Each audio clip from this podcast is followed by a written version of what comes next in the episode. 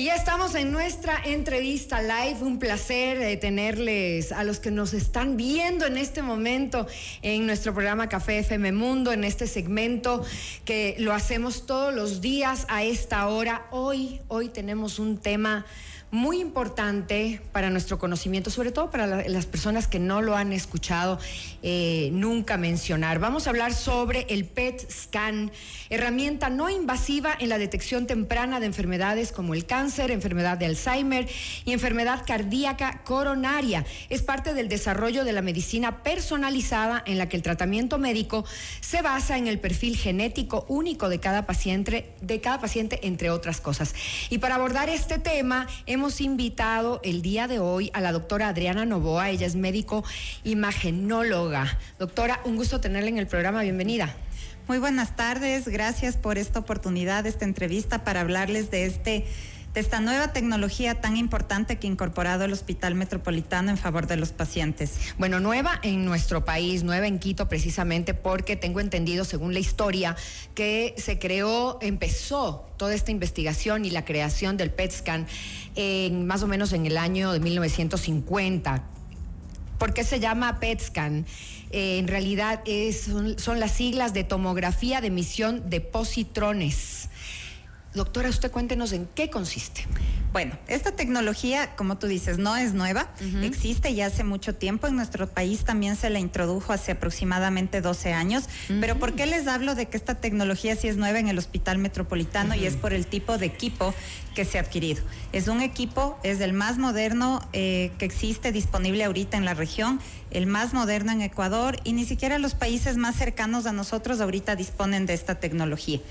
Hay superior incluso a la que tienen en Colombia, porque la gente se iba a Bogotá a hacerse el examen PET, porque no había una una máquina en realidad aquí donde o un hospital que ofreciera este servicio. Así es, no había continuidad en el servicio en los lugares que había, entonces acá sí estamos con una tecnología de punta. ¿Qué es el PET-CT o PET-SCAN? Estos dos términos primero son sinónimos, van a escuchar mucho. PET-CT, PET-SCAN son sinónimos y como tú dices, es una tomografía por emisión de positrones, es decir, es un equipo muy tecnológico que junta dos dos áreas importantes de las imágenes, que son eh, como una gamografía muy, muy especializada, muy sensible, con la tomografía para localización anatómica de las lesiones. Entonces es una tecnología híbrida, mixta, que nos permite localizar, determinar hasta dónde está extendido, por ejemplo, en el caso del cáncer, hasta dónde nomás está, porque permite visualizar desde lesiones muy pequeñitas y obviamente las grandes también. ¿Qué diferencia tienen con el TAC? Que es la tomografía computarizada y la resonancia magnética, o son complementarios? Ya. Los estudios de imagen entre todos se complementan. Como imagenóloga y que sé de tomografía de resonancia también son estudios muy importantes, pero en el PET-CT estamos viendo otra cosa. Estamos, es un estudio molecular, es un estudio nuclear en el cual estamos viendo metabolismo celular. Por lo tanto, vemos exactamente las lesiones, las células que están vivas en un cáncer, por ejemplo. Y con la tomografía ubicamos en dónde está. ¿Cuál es la diferencia? Es que mm, a veces las lesiones pequeñas no las podemos visualizar mm. con tomografía y resonancia. Y se pasan por alto. O las grandes que las visualizamos, no sabemos, por ejemplo, en el caso de un tumor que ya ha recibido tratamiento de quimioterapia, radioterapia o inmunoterapia, no podemos saber de ese tumor que se ve de un tamaño qué parte está viva, qué parte está muerta o si todo ya murió. Con el estudio PET-CT podemos ver esa viabilidad tumoral. Estamos haciendo un estudio metabólico que va muchísimo más allá que simplemente la visualización en la imagen. Ahora, según tengo entendido aquí en mis notas, mientras hacía la investigación para nuestro, nuestra entrevista, me llamó la atención que dice que esta herramienta, que no es invasiva, ya nos contará usted en qué consiste el proceso, eh, detecta de manera temprana no solamente el cáncer, sino el Alzheimer y enfermedades cardíacas coronarias, entre otras. ¿Es así? Es así. Eh, uno de los usos más extendidos que hay en la actualidad del PET scan es para toda la rama oncológica y de cáncer, pero también nos sirve para la evaluación neurológica de distintas enfermedades. Interesante. Depende mucho la sustancia radioactiva que se utilice, pues podemos apoyar en demencia, como tú dices, en Alzheimer, en ver el daño que puede tener un paciente consumidor de drogas o alcohólico. Mm, mm. Eh, podemos diferenciar ciertas, ciertas patologías psiquiátricas también y ser de mucho apoyo. Y en la parte de corazón, como nosotros estamos viendo justamente las células vivas o las células muertas, podemos determinar, por ejemplo, en un paciente que ha tenido un infarto qué parte del corazón, qué zonas quedaron vivas o si hay realmente zonas que se murieron en ese corazón. Entonces es un estudio que nos permite una amplia, abarcar una amplia gama de enfermedades eh, que en la actualidad son muy frecuentes lamentablemente, como es el cáncer, los problemas neurológicos, demencia, Alzheimer y cardíacos. Ahora, para detectar tempranamente esto, estamos hablando de prevención y nosotros en este programa siempre estamos hablando de prevención porque es mucho más fácil prevenir que curar. Hay cosas que son inevitables y hay temas genéticos que tienen muchísimo que ver en la presencia de enfermedades solamente si, un, si un, el oncólogo, digamos en este caso, si da la orden de un examen, se puede hacer de manera preventiva o si yo tengo, por ejemplo, genéticamente en mi familia un determinado tipo de cáncer o simplemente cáncer y quiero hacerme un examen preventivo, ¿puedo hacerlo? ¿Cuáles son las condiciones? Perfecto. El estudio PET-CT o PET-SCAN es importante tomar en cuenta que no es un estudio de screening poblacional. No es como la mamografía, como el Papa Nicolau, que se aplica de manera masiva a la población. No. El estudio PET-CT siempre debe venir indicado o casi siempre debe venir indicado por, un, médico. No se hace para ver si hay o no hay cáncer en la gran mayoría de casos, sino en pacientes que ya tienen confirmado un cáncer para ver hasta dónde está, es decir, estadiar. O cuando ya reciben un tratamiento, ver si funcionó o no. O si le van a operar, hasta dónde deben operar. el, problema del cáncer es que es silencioso. La mayoría de enfermedades, eh, creo yo, catastróficas son eh, silenciosas y cuando se detectan o uno tiene síntomas ya es como un poco tarde. Y sería maravilloso que sea de una manera preventiva si es que yo tengo carga genética en, algún, en alguna afección. Eso justo te iba a comentar. En ciertos casos se hace una cosa que se llama consenso genético, es decir, familias que tienen manifestaciones de ciertos tipos de cánceres, en algunas que se logran hacer un estudio de sangre y se determinan genes. Hay una alta carga eh, genética para cáncer. En ciertos casos sí podemos hacer el estudio PET para ver si hay lesiones. Tuve hace poquito, tuvimos el caso de un paciente que en su familia había muchos cánceres. Hicieron un estudio genético, los hermanos, los hijos. De manera familiar. De manera familiar. Tuvieron, salieron con un gen positivo y les mm. dijeron, ustedes tienen que hacerse endoscopía, colonoscopía, investigar. El paciente cero síntomas, cero, cero síntomas. Se hicieron una endoscopía, el paciente tuvo una lesión en el estómago, vino a hacerse PET y era un cáncer. Wow.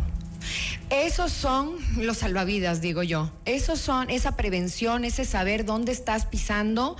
Eh, en cáncer de mama, por ejemplo, hoy por hoy, que cuando les hacen un examen donde detectan un porcentaje alto de posibilidades, probabilidades de desarrollar, no que ya esté presente, y se retiran las glándulas mamarias o los ovarios o todo, el útero eh, de manera preventiva, me parece que es una, una opción viable. Pero bueno, estamos hablando de estos, de estos exámenes y yo hice mi pregunta en, en mis redes sociales también y tengo algunas eh, preguntas que me, o sea, les dije que podían hacerme preguntas, entonces me han escrito y me, lo primerito que me preguntaron, ¿cómo es el proceso para agendar? Ya. Tenemos eh, en el Hospital Metropolitano unos teléfonos directos del PET, unos celulares directos del PET. Se necesita llamar. Vamos a ponerlo ahí en pantalla si es que lo tenemos. Sí, yo tengo el número. ¿Nos puede dar, doctora? Claro que sí, de este momento.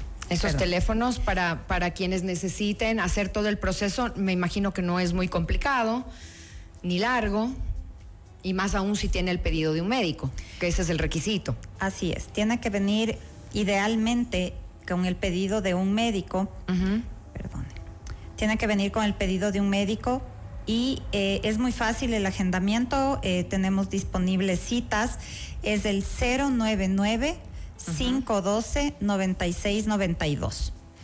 Eh, 099-512-9692. Ya lo vamos a poner en las pantallas también para que ustedes lo puedan ver. Em, bueno, y ahí está el proceso de agendar.